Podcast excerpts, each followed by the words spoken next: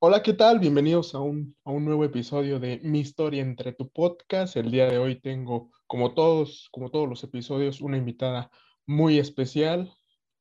Digamos que esta es la primera eh, entrevista internacional, nacional que nos toca tener en este podcast. Vamos a presentar a la maestra Pía. Pía, ¿cómo estás? Hola, muy bien, Miguel. Muy bien, muchas gracias por invitarme aquí a tu podcast es la primera vez, además, que participo en un podcast. Así que, nuevecita, nuevecita. Pues bueno, vamos a, vamos a empezar esta, esta plática y vamos a darle el parte aguas de por qué esta entrevista es nacional e internacional. Cuéntanos un poco sobre quién, quién es Pía. pues Pía eh, es una chica que nació en Chile en Santiago de Chile y a los 22 años se fue a vivir por amor a Barcelona, España, y de ahí pues empezaron mis, mis múltiples viajes. Por el trabajo de mi marido pues nos estuvimos moviendo, estuvimos un poquito en París, luego eh, regresamos a España, a País Vasco, que no tiene nada que ver con Barcelona, no sé si sabes, pero en España es todo como un cuento distinto. pero muy feliz y luego por esas cosas del destino llegamos aquí a Guadalajara. Se supone que nosotros nos teníamos que ir a Dallas, Texas, pero el tema de la visa se complicó y pues tuvimos que buscar una alternativa para que mi marido no estuviera tan lejos de la empresa en la que él trabaja. Y México, bueno, yo siempre quise vivir en México, no sé por qué, pero siempre tenía muchísimas ganas y empecé a ver así en el mapa que se acomodaba con Dallas al tema de horarios y eh, Guadalajara era una de las opciones. Vi que estaba Tequila cerca, Puerto Vallarta cerca y fue como, pues Guadalajara. Y pues aquí es donde empezó eh, más bien todo el viaje eh, de la yoga, porque aquí fue donde yo empecé a tomar mis certificaciones. Antes solamente era practicante de yoga, nada más. Así que por eso internacional, internacional. También tengo un acento bien raro porque tengo un poquito de mezcla de chileno y de español y de mexicano y así. Y pues eso. Y bueno, pues ya que, que diste parte al, al tema, ¿cómo, ¿cómo inicias en, en la práctica? ¿Qué te, ¿Qué te motiva a iniciar en la práctica? Uy, mira, eh, esto es bien interesante porque creo que es un poco lo que les ha pasado a todos los que le entran a la práctica de yoga. De repente alguien te dice que el yoga es buenísimo y que, tienes que practicarlo y no sé qué. Yo me acuerdo mi abuelito, él practicaba en un centro como para la tercera edad, practicaba yoga y siempre me decía, no, que, que el yoga me ha hecho súper bien y no sé qué. Yo como que, ah, sí, pues qué bien. Y luego cuando me fui a Barcelona, en mi primer embarazo, eh, nos inscribimos a un gimnasio. Y pues embarazada no podía correr, eh, no podía hacer pesas, muchas cosas que no podía hacer. Y entre ellas, de las poquitas cosas que podía hacer, fue yoga. Y así como fue como empecé yo en el yoga. Entonces, luego eh, terminó mi embarazo y pues ya lo dejé.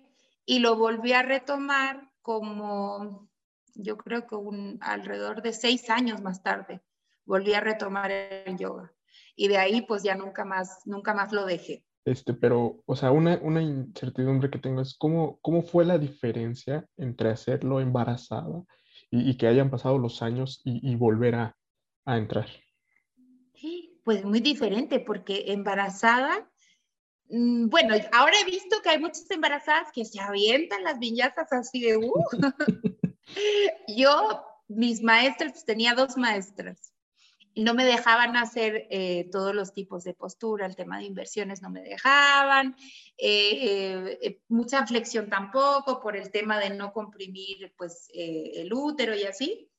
Entonces, claro, embarazada y no embarazada, la diferencia, por lo menos para mí, fue brutal porque pasó de ser un yoga más restaurativo a ser un yoga con movimiento, estirémonos, y para mí se me hizo, bueno, de las dos formas se me hizo súper genial.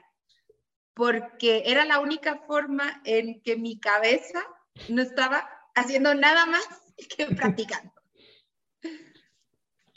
Y por ejemplo, o sea, ¿cómo, cómo se da tu, tu, vida deportiva? O sea, porque me imagino que a lo mejor tuviste una muy buena vida este, deportiva para que no se te hiciera tan, tan pesado el pues ir de una práctica restaurativa, como tú dices, a una práctica normal.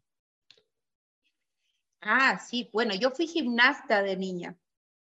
Fui gimnasta y yo creo que eso ayudó muchísimo luego para todo el tema de, las posturas, eh, de la alineación también en parte, salvo que luego eh, aprendes, con los años vas aprendiendo mucho más el tema de la alineación, que es la clave de, la evolución de la práctica. Y, bueno, y siempre después de que fui gimnasta, pues nunca dejé de hacer deporte en realidad, siempre que si voleibol, que si básquet, que si correr, luego ya fue correr, me encanta correr y sí que estuve muchísimos años como combinando un poco las dos cosas.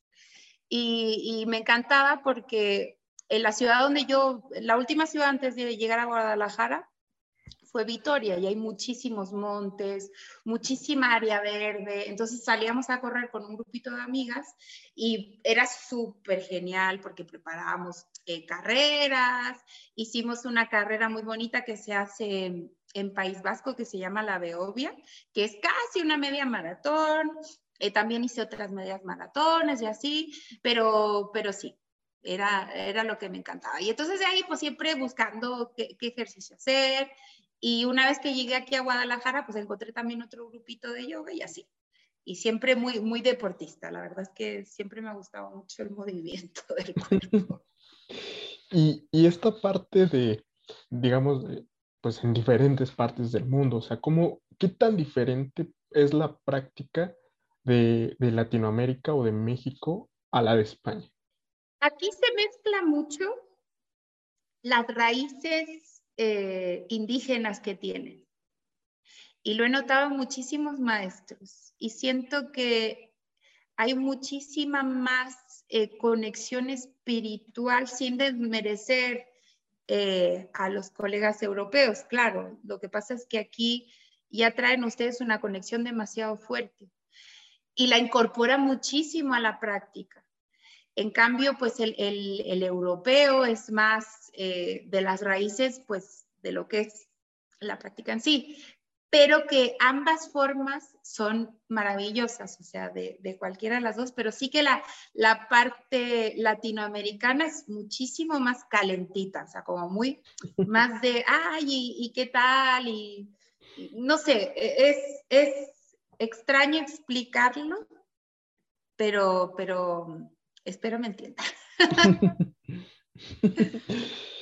Eh, no, no, digo que, es, que la práctica eh, europea es más fría, pero es mucho más rígida en los contextos de lo que es eh, pues, seguir los Yoga Sutras, seguir pues toda la rama que viene de, de los linajes y tanta cosa. Y aquí sí se rigen por, por eso, pero hay esa conexión también muy con la tierra, eso.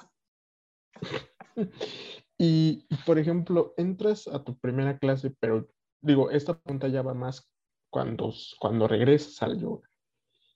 Regresas, ¿cómo, ¿cómo cambia tu entorno o qué hay de diferente en tu entorno a raíz de la práctica?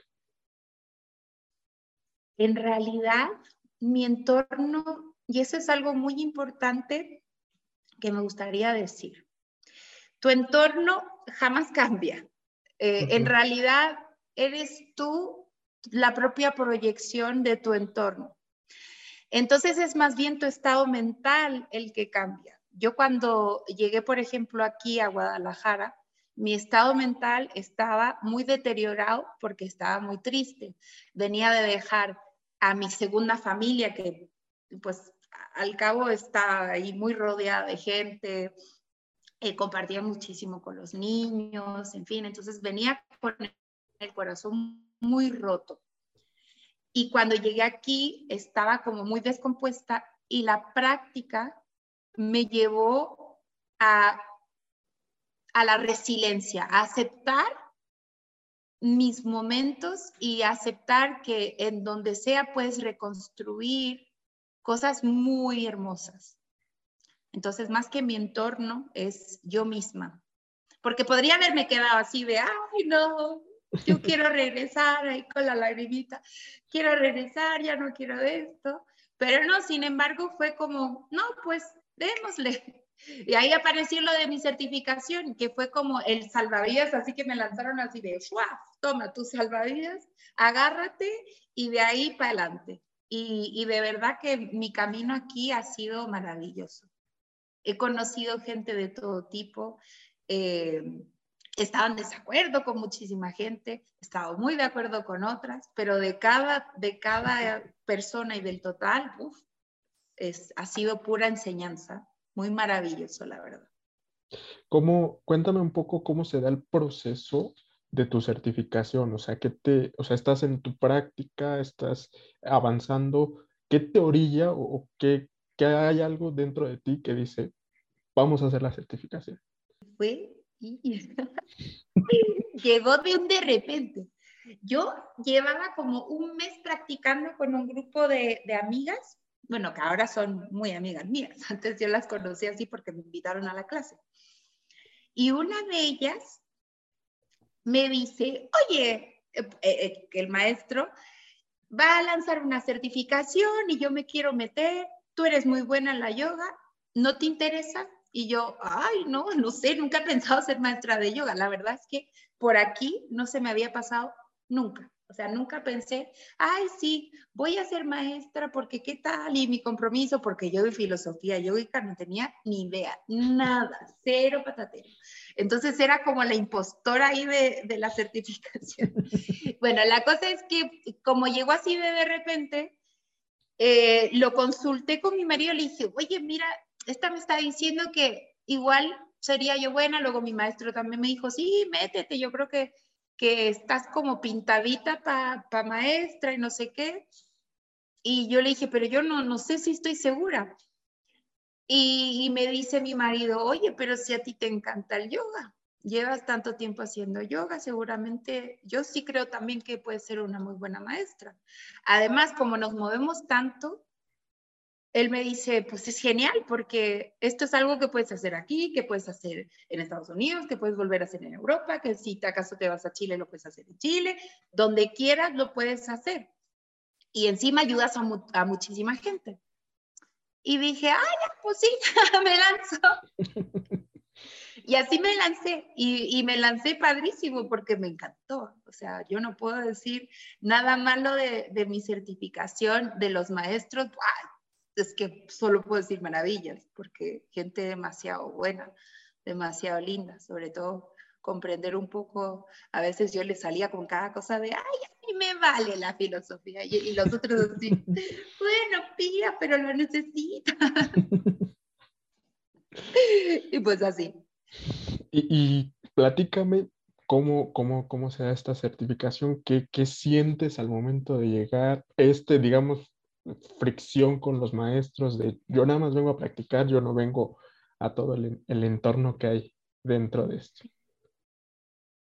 Bueno, sí, al principio como que llegas un poquito, no, no puedo decir que llegué jamás con una actitud de, ay, no, a mí me vale, no. Siempre como muy respetuosa, la verdad. O sea, sobre todo de, la gente que, que, pues estaba ahí, de, de todos los maestros. Claro que sin ningún conocimiento, entonces de repente te sientes literal como una impostora, o sea, un impostor, porque ves ahí que la gente que está ahí sí sabe y te habla y todo así, ah, bueno.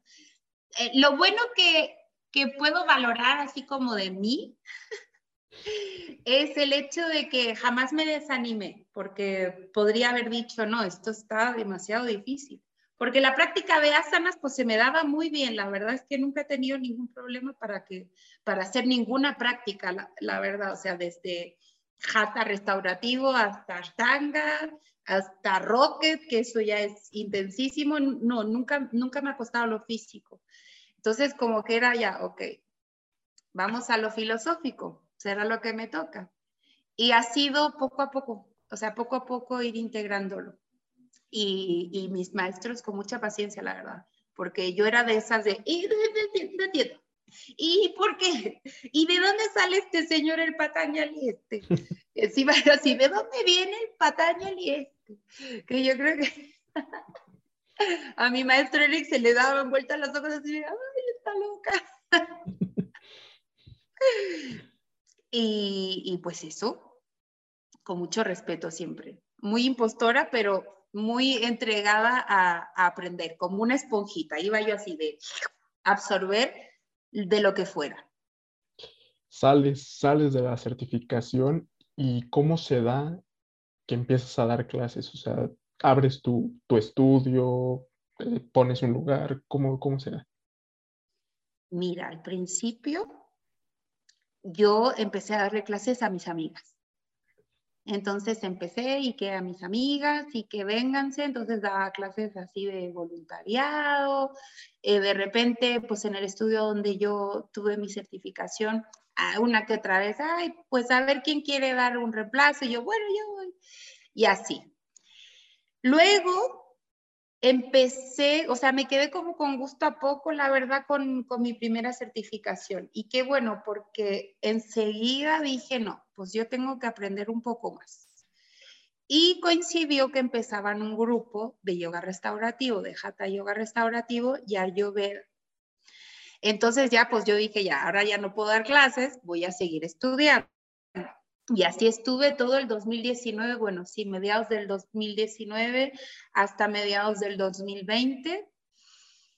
Y pues cuando empezó todo el tema de la pandemia, me empezó a contactar gente, así de la nada. Oye, mira que fulanita de tal eh, quiere practicar, a ver si te interesa dar clases en línea. Bueno, también coincidió que como estaba súper aburrida, empecé a compartir clases en Instagram. Entonces todas las mañanas me ponía así donde me captara la señal y me ponía a dar mis clasecitas. Entonces yo creo que de ahí fue como que, oye, mira, la fulanita de tal te vio y que, ¿y por qué no nos das clases? Y así. Y así fue armando grupitos. Y pues ya en pandemia, uff, estaba exagerado. O sea, creo que daba todos los días, por lo menos tres clases. Y fue genial porque la verdad es que ahí fue cuando aprendí el compromiso de esta práctica. O sea, hay gente que lo vive el compromiso de la práctica practicando. En mi caso fue literalmente dándole clases a los demás, porque yo lo último que quería era que las personas se lastimaran o dijesen, ay, no, es que Pía, estás muy larga o eres muy repetitiva. Cosas que al final como que uno se va poniendo en su propia mente. ¿Estamos de acuerdo? Sí, claro. Pero bueno, yo de esa forma lo fui viviendo y, así, y pues creo que llevo desde pandemia dando clases de seguir, de casi todos los días. Y por ejemplo, ahora, das clases empezando, bueno, más este, repetitivo o más constante a raíz de la pandemia.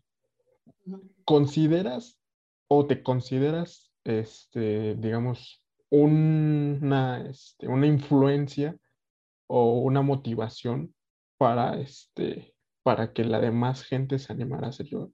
Oye, eso es una pregunta muy difícil, porque, o sea, que más quisiera yo poder ser eh, una influencia. Me encantaría por mi ego, pero mm, no lo sé. Quizás Quisiera que las personas se enamoraran de esta práctica y que a través de mí pudiesen ver que esta práctica pues te hace una persona muy feliz, la verdad. O sea, a veces me dicen, eres exageradamente feliz. Es que eh, así soy, pero porque esta práctica me ha enseñado a eso. Mucha gente lo vive a través de su fe, eh, otras personas los viven a través de su trabajo. Bueno, en mi caso, pues sí, a través de mi trabajo, porque pues la yoga hoy en día es, es mi trabajo. Entonces, me gustaría que las, poder motivar a las personas, más que ser una influencia, poder decir, ah, mira, yo quiero practicar porque le veo a ella y le veo tan feliz y tan motivada y le veo que hacer unas cosas bien chidas. Ay, con ella me gustaría, o, incluso ni siquiera conmigo, si yo pudiese ser influencia. O un ejemplo, para que alguien quiera practicar yoga, incluso si no es conmigo, ¡guau! Genial. Si ojalá todo el mundo pudiera practicar yoga. Pero, ok, en este, en este mismo, en este, este mismo tema, o sea, hacer una, una motivación o una, o sea, una persona que, que, que motives a, la, a la gente, porque, pues, así como lo decías, de que, de que tus grupos empezaron, de que, oye, este, me, me puedes dar clase y todo, o sea, ¿consideras que, que sí, sí, lo has, sí lo has logrado? Mm, sí, bueno, sí, con la gente con que trabajo, sí. Obviamente que han habido personas que no les ha gustado nada mi práctica y lo comprendo, no lo tomo jamás como algo en lo personal porque pues mi tipo de práctica es, eh, es lo que es. O sea, hay muchas gentes que me dicen, no, es que tu práctica me choca. Y yo, ah, bueno, pues, ¿qué puedo decir? No puedo decir mucho, más que, bueno, está bien, pero con las personas con las que he conectado, incluso con las que no he conectado, pero que han logrado sacar algo positivo de esto, sí, sí que creo que, que he sido como una, una buena motivadora. Ahora, hablas de, de, tu práctica. ¿Tú cómo describirías la práctica que, que haces o que transmites? ¿Cómo, cómo la describes? Mm. Yo la transmito como una práctica de alineación, pero no solamente de alineación física.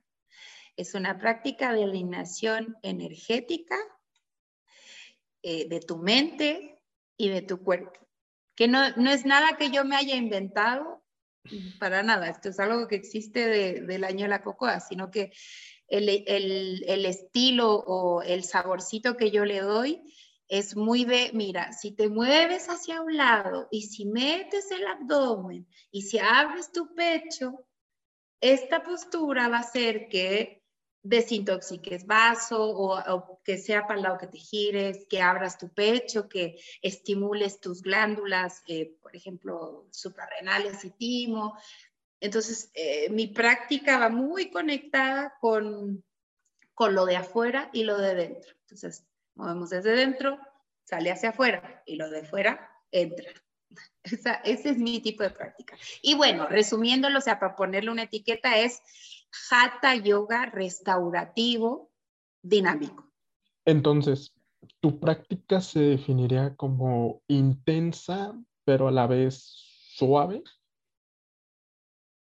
Mm, no, intensa no, no, jamás es intensa, a no ser que sea, espera, a no ser que la práctica, por ejemplo, de vinyasa, que a veces doy vinyasa, es así, pues tiene un ritmo más intenso y, todo lo que tú quieras.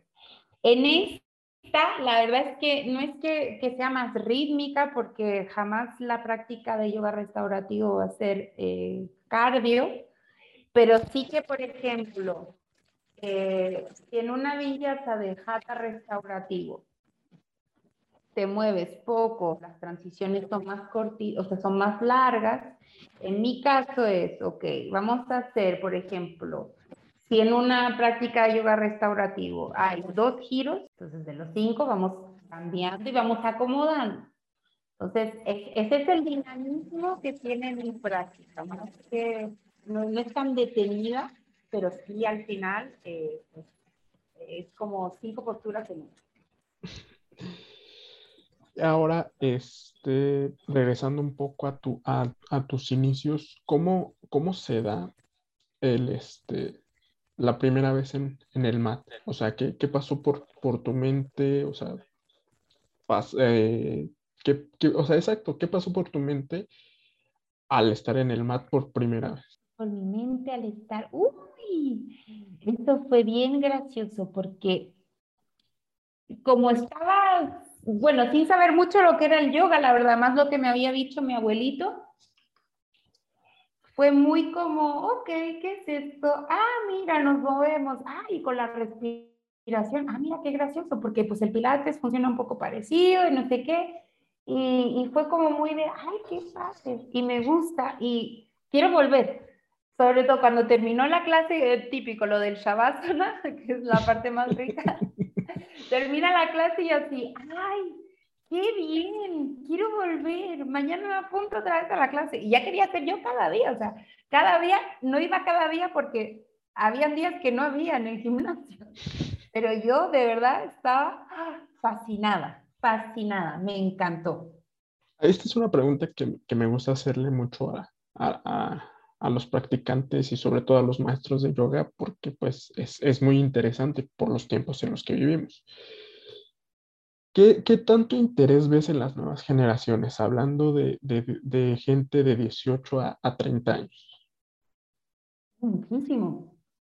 Sabes que por lo menos el 30-40% de la gente que me ha tocado dar clases han sido gente joven. Está impresionante porque están como mucho más conectados, o sea, saben para dónde va el mundo, lo tienen clarísimo. Pues ya sabrás tú, tú estás joven también, ¿no?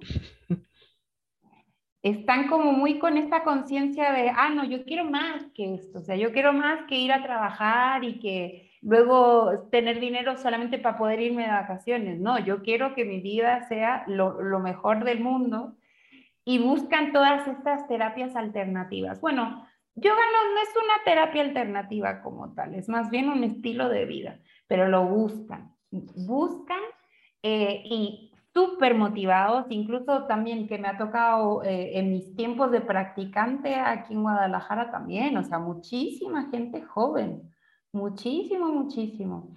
Es súper impresionante y además tienen como esa actitud de, pero no te preocupes, y vamos, y démosle, y qué bien, y, súper motivados y como muy cheerleaders. O sea que está, y es bien interesante, ¿ah? mucho más que la gente, por ejemplo, de mi generación, yo tengo 37 años, y eh, sí hay, pero hay mucha más gente joven.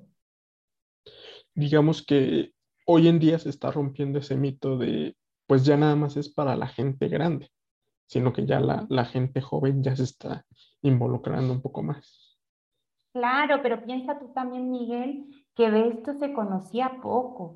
En los años 60 y 70 fue cuando aquí llegó a, Occidente la práctica. Antes solo se practicaba en India. Entonces fueron varios, por ejemplo, Patavi Joyce y Yengar. Toda esta gente empezó a venirse para comunicar, pero fue por, por inquietudes de europeos que empezaron a darse cuenta que, oye, mira, y este, y qué feliz vive, y no sé qué. Gente que empezó a viajar a India y empezaron a mandar. Entonces, eh, la generación, por ejemplo, de los años 90, era gente que empezaba a practicar, pero también es una práctica que te mueve tantas cosas que también es conflictiva. ¿Por qué? Porque a veces una postura te saca lágrimas y no sabes de dónde. Y entonces si encima lo estás haciendo alrededor de gente, tú dices, ay no, ya me vieron vulnerable, no regreso. Y entonces poco a poco fue evolucionando. Y si te das cuenta, ahora la práctica de yoga se vive tanto como en India como aquí y están un montón de gente pues certificándose, un montón de gente queriendo compartir la práctica, un montón de gente queriendo involucrarse en todo este tema de la filosofía que al final es, está tan bonita y, por lo bonito que es y sencillo, porque no tiene mucha ciencia, de verdad. Ahora hay tanta gente que te sale, no sé, el motivador, que no los voy a criticar porque pues al final... Eh, significa luz para personas que están en oscuridad, pero que te cuentan de mi nueva técnica, eh, que de la respiración y no sé qué, y que no son nuevas técnicas, son técnicas de hace miles de años, pero que otro te la dice, oye, mira, en realidad para ser feliz, primero, date cuenta que eres tú la proyección de tu realidad, no la realidad viene hacia ti. Segundo, aprende a respirar, porque si no respiras bien, te agobias tus sistemas no funcionan. Eh, muévete, porque si no te mueves, te vas a quedar todo acartonado. Come bien, porque si comes bien, pues tienes mejor salud. eh, lleva una higiene de vida de cosas positivas, no negativos. Entonces, claro, tú puedes elegir ese camino y elegir la yoga, o puedes elegir pues toda esta gente que habla y que dice que está muy bonito lo que dicen, pero que al final solo se quedan palabras. Entonces, por eso yo creo que también el acercamiento del yoga se están dando cuenta las personas que es muy fácil, nada más encontrar dónde tomar yoga, practicar y, ya está. Obviamente que hay gente que lo tiene un poquito más complicado, que es, por ejemplo, ahí cuando me toca a mí como maestra, que como trabajo con restaurativo, hay mucha gente muy limitada de movimientos, pero logras alcanzar niveles de movilidad mucho mejores a los que ya tienes. Entonces, termina siendo casi el mismo trabajo que una persona normal, pero desde tu punto de vista o, desde tu eh, perspectiva. Yo, por ejemplo, que sufro de una lesión, yo hago algo mal y enseguida estoy súper jodida de la espalda y me duele y no puedo dar clases y ni, ni echada, ni parada, ni como sea, me duele. Entonces, pues ahí vas armando tus cosas, pero, pero eso, o sea, vas dándote cuenta que muchísima gente se empieza a motivar, sea por la razón que sea. Ya hablabas un poco sobre el tema de, pues, algunas posturas o la misma práctica a veces, pues, te hace transportarte a, a otro, o sea, te hace viajar, hace viajar a tu mente. ¿Cuándo y cómo te, te ha tocado a ti? Con, con los parados de cabeza. Y antes eran los balances de brazos. O sea, a mí, por ejemplo, poner la coronilla en el piso, sabes que como que me enojaba muchísimo. O sea, sentía como, ¡ah! Una rabia así terrible de, no, bájeme, no quiero, no quiero.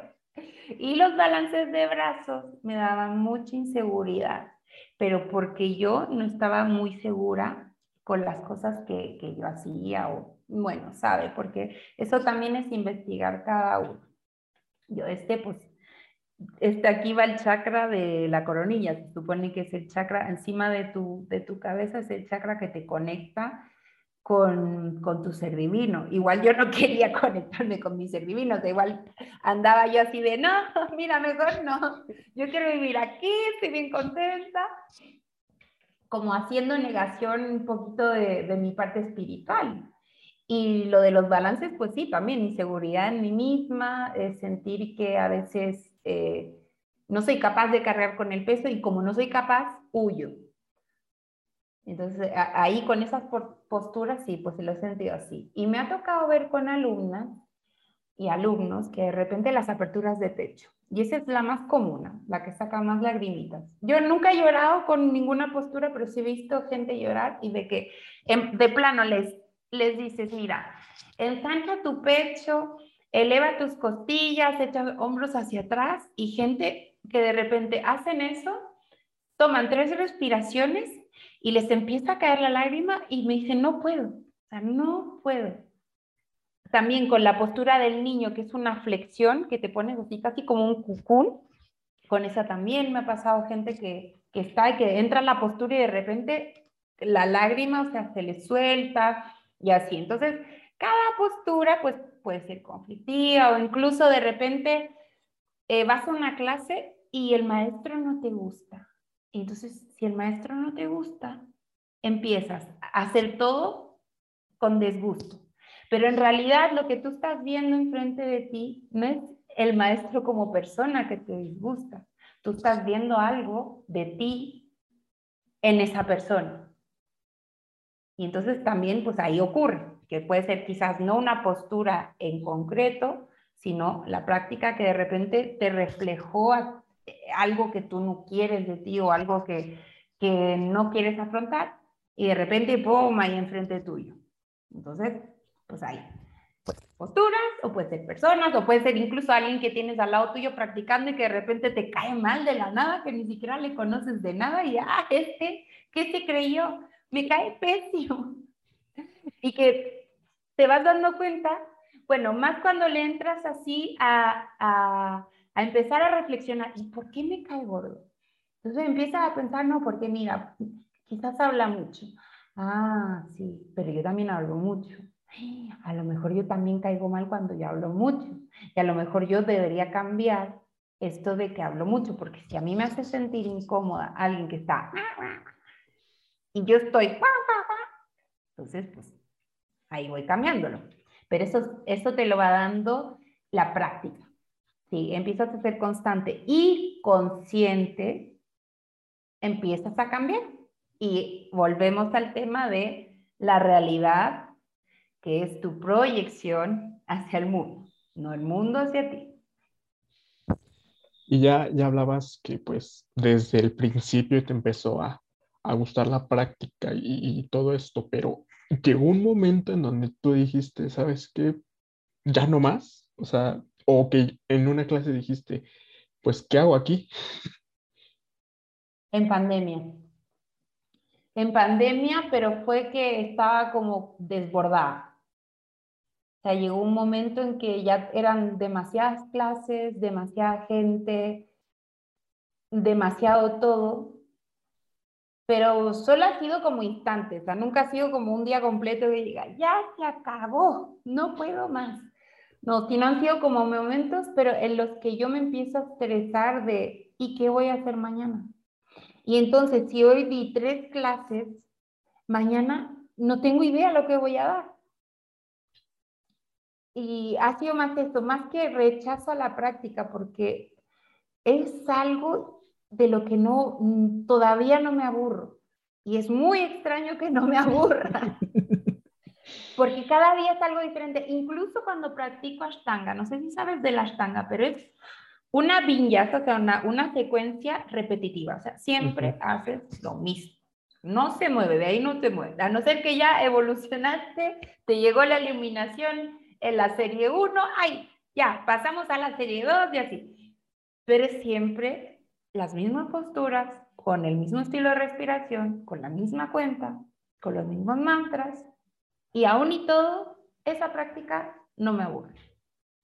Entonces, sí, han sido como pequeños lapsus, pero más como es todo lo que te decía al principio del síndrome del impostor, de seré capaz, voy a poder conseguirlo. Y como tengo tendencia a, si no me resulta, lo dejo, ha sido como por instantes, ya, no, es que ya no voy a poder, entonces ya, ya, ay, qué pena, qué marcho. Ya no puede dar la maestra más clases, porque ya se le quedaron, se le acabaron las ideas. Pero por un lapsus solamente. Y ya luego, ya, volví a retomar y Ahora hablas de los, de, los estilos. Para ti, o sea, ya, lo, ya habías mencionado qué estilos, pero en particular, ¿qué estilos se identifican contigo o qué estilo o, qué, o con qué estilo te identificas tú?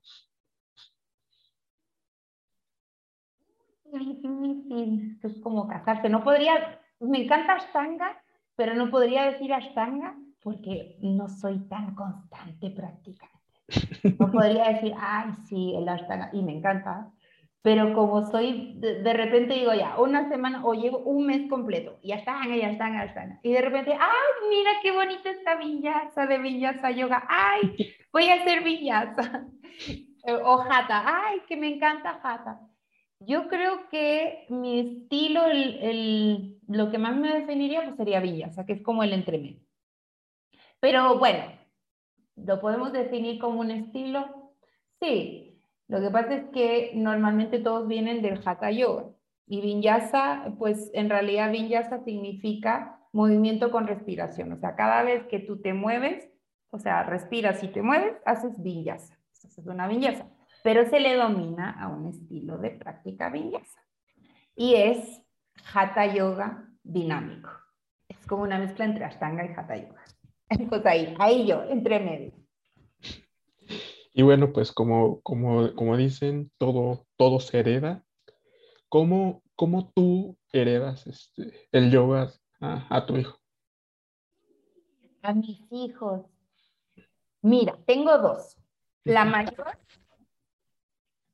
de repente sí practica conmigo, y muy de repente, pero es difícil porque no le gusta que yo le dé muchas indicaciones. Ya, ya en, en, el cotidiano soy la que, Siena, no hagas esto, Siena, ve a ducharte, Siena, haz de aquí, Siena, recoge. Entonces, si encima cuando le doy clases le digo, muévete de esta manera, la otra está de... Mm". Entonces, con ella me cuesta más. Yo creo que sí la va a agarrar algún día, espero, y si no es conmigo, quizás con otra persona, porque realmente eh, a estas edades, además, ella tiene 12 años y empieza así con 12 años, 13 años, uff, sería la persona más feliz del mundo, de verdad. No por, o sea, no yo, mi hija. Ella, uff, se le haría la vida tan fácil. Y mi hijo, a él sí le gusta más, pero porque él eh, estaría pegado a mí todos los días. Él tiene 7, casi 8 años, o sea, él podría vivir aquí pegadito debajo de mi axila todo el día y no tendría ningún problema. Entonces, cada vez que me voy practicando, pues claro, él quisiera y de hecho, eh, si estoy meditando, viene y se pone al lado mío, calladito, se queda. Eh, pero no, no, es que uno esté más conectado que el otro, yo creo que es más bien eh, esta relación madre-hijo que a lo mejor él pues pasa de, de, todo lo que yo le digo y ahí se queda. Y mi hija no, pues pasa menos, pero, pero porque somos muy parecidas también. Pero, esto pasa más por, por experimentar de qué está haciendo mi mamá o quiero aprender lo que, lo que hace mi mamá. Quiero aprender lo que hace mi mamá. Es más eso, porque incluso las veces que mi hija mayor ha querido practicar conmigo es porque, oye, quiero, quiero ver qué estás haciendo porque luego se dan cuenta, además, practico cada día y a veces practico hasta dos veces, bueno, cuando no doy clases, a veces practico dos o tres veces en la misma mañana, porque digo, ay, mira, voy a empezar con la tanga y luego me voy a dar un poquito de hatha yoga y luego ahí un poquito de vinyasa y así. Y ven cómo luego yo estoy, me ven como radiante, muy bien. Entonces cuando me ven así, dice, ay, mamá, ¿puedo hacer un poquito contigo? A veces en la playa, típico, yo, ellos se meten ahí eh, a la playa o, o, típico que estás en una piscina cerca o qué sé yo y, y, me ven, yo me pongo al lado de ellos y practico y de repente, ah, mira, yo me voy a sumar y se suman y yo no les digo nada. Entonces cuando se empiezan a poner al lado, digo, ya, miren, levanten los brazos, pero respiren profundo y así, bla, bla. Pero es más que por bueno, yo creo que hay un poquito de los dos, de querer compartir tiempo conmigo, tiempo de calidad, porque cuando hago yoga estoy feliz, y heredar esa felicidad también, o sea, decir, ah, mira, yo también me quiero sentir así de, así de padre, así de chida. Y ahora, como, como madre, ¿te gustaría que, que siguieran esta práctica y que lo complementaran con alguna otra actividad deportiva? ¿Y cuál sería? Uy, sí, muchísimo. Bueno, eso depende de cada niño. ¿ah? Mm, por ejemplo, mi hija mayor no es muy de trabajo en equipo, entonces sí me gustaría que hiciera, por ejemplo, no sé, básquet o fútbol o voleibol, algún deporte en equipo y, y eso con la yoga. Y a mi chiquito, bueno, él ya hace fútbol, pero la natación le serviría muchísimo también para, como para sus desequilibrios en su cuerpo. Entonces, hay uno con natación y fútbol, la otra con deportes de, deportes de compartir. Porque además, ¿sabes qué?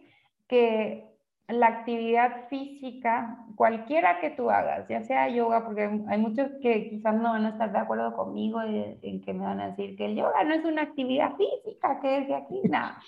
El yoga es una actividad física, que te lleva a tus desarrollos espirituales clarísimamente incluso no queriendo, te lleva a tu desarrollo eh, espiritual. Entonces, cualquier actividad física que tú hagas, está muy bien, te mantiene saludable. Y si, por ejemplo, cualquier actividad física que hagas en grupo, mucho mejor, porque trabajas la empatía. Eh, en yoga, bueno, en la filosofía yoga se habla de que tenemos que ser capaces de amar a todos los seres que habitan en la tierra, desde el más malo hasta el más bueno, sin distinción. Entonces, cuando trabajas en equipo, claro, no te queda de otra porque para tener un resultado bueno, pues tiene que complementarse bien el equipo. A lo mejor, a lo mejor y siempre que trabajes en equipo va a ser un desastre y ahí vas a estar súper frustrado, no sé qué. Pero en algún momento va a llegar tu punto en que digas, ah, mira, sí, ya me llegó la luz, que es lo que queremos. Y en actividades físicas mucho mejor, porque pues estás ahí soltando todos los nervios, trabajando el tema de la adrenalina, la endorfina que te hace feliz, o sea, no. Ahora vamos un poquito más a lo, a lo personal y sentimental. ¿Cuál ha sido el, cuál ha sido el momento más, más lindo que has vivido dentro de, de tu práctica y cuál ha sido como que el más triste? Si es que existe uno. Mm. Momentos tristes. Pues sí, ese que te decía de cuando sentí que, que era una impostora y que no podía seguir dando clases porque no. Ese sí fue un momento triste de frustración.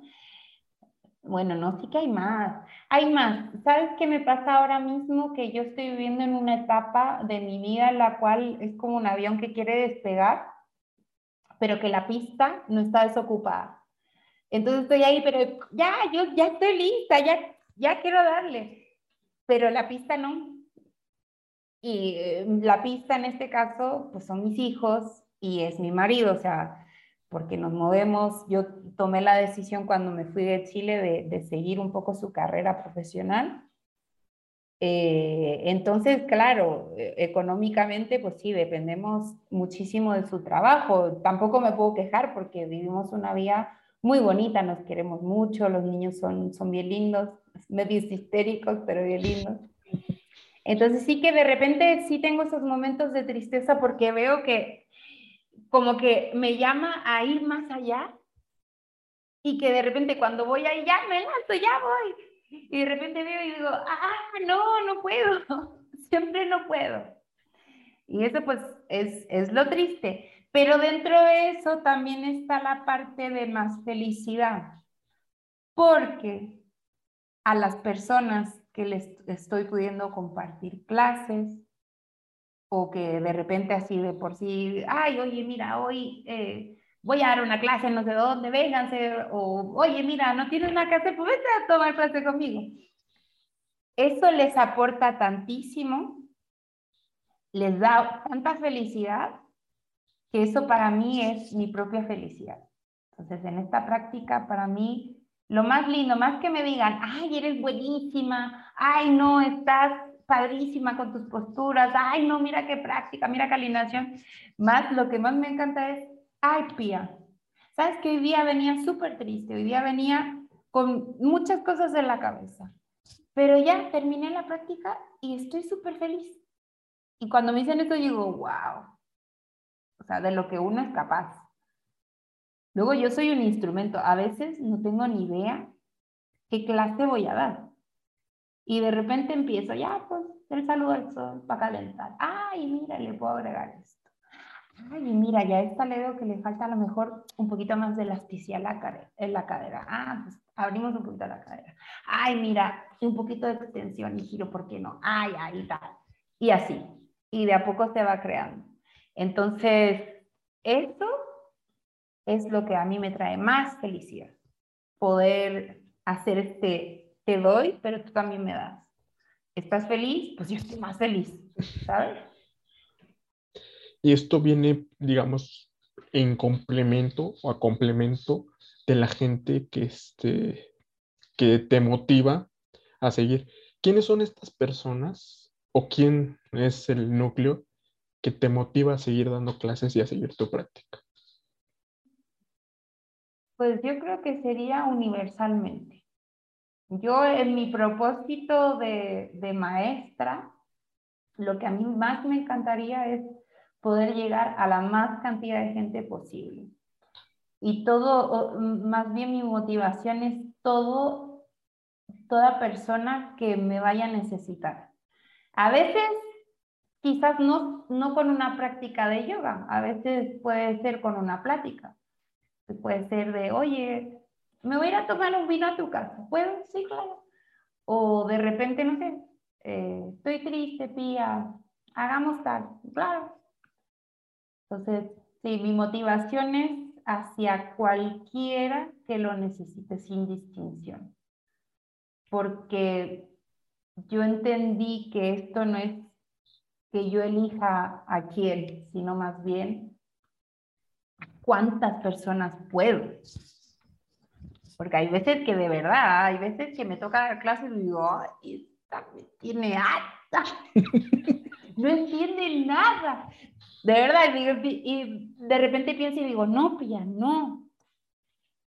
A lo mejor, pues necesita más tiempo, necesita más atención, o necesita más de aquí, o igual te está enseñando algo, porque pues estás viendo algo que no te gusta, es que a ti no te debe gustar de ti mismo. Entonces, incluso con, con personas que de repente digo, ay, me cae gorda, incluso con, con estas personas, quisiera poder darle la más alegría que puedan tener. A través de esta práctica, claro. Sí, claro. ¿Y cómo sería la vida de Pia si no estuviera el yoga? Mm. Haciendo deporte seguramente. Alguna cosa me habría encontrado. Yo además soy diseñadora, o sea, bueno, decoradora de interiores. Entonces, pues seguramente algo con, con, decoración de interiores. Fíjate que hubo un tiempo cuando vivía en España que dije, ay, pues voy a ser ayudante de dentista, mira. No sé, bueno, cuando, cuando llegué aquí llegué como con el libro tan abierto, pero además es algo así que me encantaría decir no porque me haya pasado a mí, sino porque lo he escuchado muchísimo de gente que habla, estos que yo te decía que te, que te dan como el secreto para una vida mejor y así, que dicen de tú imaginarte en tu mejor versión, con lo que más te gustaría. Pues a mí me ha pasado un poco así, pero inconscientemente, o sea, yo siempre que, que tengo algún cambio o que a veces llego como a un pic de, desesperación, de no sé qué va a pasar con mi vida. Eh, nunca, porque en realidad he trabajado muy poco, o sea, de, trabajo con contrato y así, pues muy poco. En mis años de estudiante y el resto, pues ya ahí se marchó y, y la libertad. Pero, ay, ya se me fue el hilo. Ah, sí. Cuando llego a estos bajones así tremendos, de repente como que entro como en un éxtasis de, ay, no pasa nada, todo va a estar bien. O sea, como que yo le digo, ya, ya. Y empiezo a pensar que todo va a estar bien. Y, y empieza a estar todo bien. Y todo fluye. Y entonces ahí fue, por ejemplo, ahora mi último ejemplo, que fue lo de encontrar la yoga. De repente me llegó la yoga. Y ha sido lo que me ha estado haciendo más feliz de la vida. Y así como era la yoga, podría haber sido cualquier otra cosa, porque yo decido que quiero ser feliz y que quiero vivir una vida plena y de felicidad. Entonces ahí ya, lo que venga, hay que ver. Vamos a, completar una, una frase. El yoga para Pía es... Vida. ¿Por qué? porque me entrega tantísimo. Me ayuda desde, desde mí misma a mis relaciones con los demás, no solo con mis alumnos, claro. Me ayuda muchísimo con mi pareja, que a veces, bueno, siempre no estamos de acuerdo, pero porque somos personas diferentes me ayuda muchísimo a ponerme en su lugar y a ponerme en el lugar, por ejemplo, de mis hijos, que a veces, mm, no tanto porque me vuelven loca, pero sí me ayudan, me ayuda a decir, ah, mira, ya date cuenta, paciencia, tienes que tener paciencia.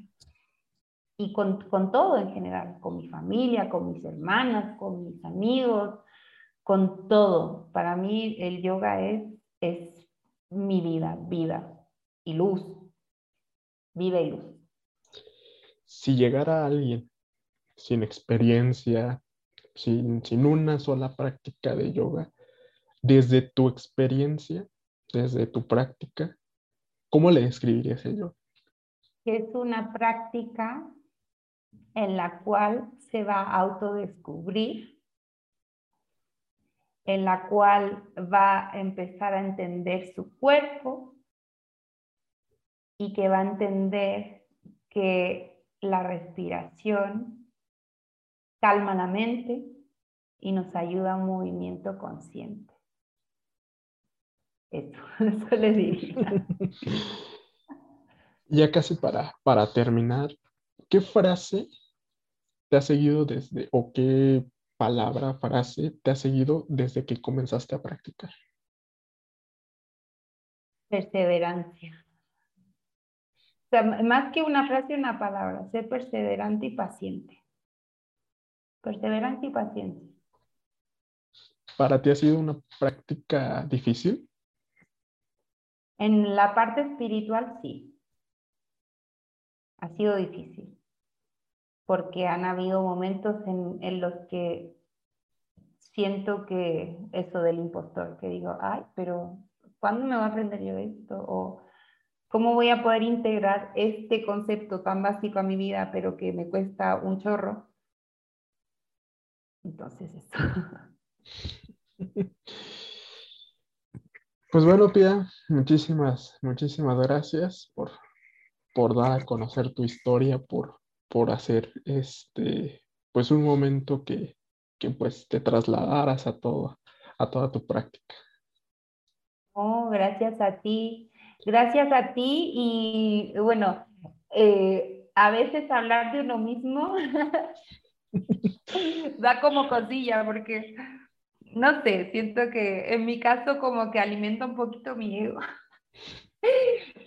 pero estoy contenta de poder haber, eh, haberte contado un poco lo que, lo que ha significado para mí eh, la yoga y, y, que si a alguien esta plática entre nosotros les motiva para, para poder practicar, genial, aunque sea una persona o dos personas, ya con eso es suficiente.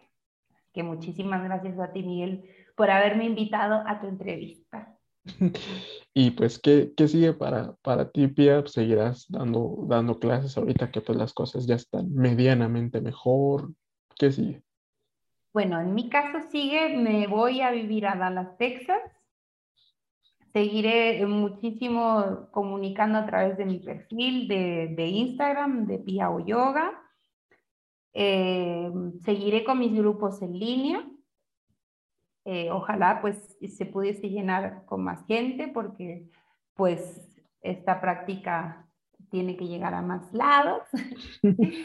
También mis tiempos pues son un poco más limitados porque me voy a cambiar de país, otra vez empezar de cero, pero, pero ya con, con la yoga aquí detrásito en la mochila. Así que esos son, ese es el futuro mío, viajar otra vez. Ya, ahora, ahora sí, ya para, para despedirnos, ¿cómo describirías a México? Uy, un país maravilloso. La joya de América, de verdad. Sí, sí, me encanta. Yo de aquí no me quisiera ir nunca. Creo que seguramente en otra vida fui de aquí, porque no puede ser que me encante tanto. Pues bueno, muchísimas gracias, Pia. Gracias, Miguel. Cuídate mucho.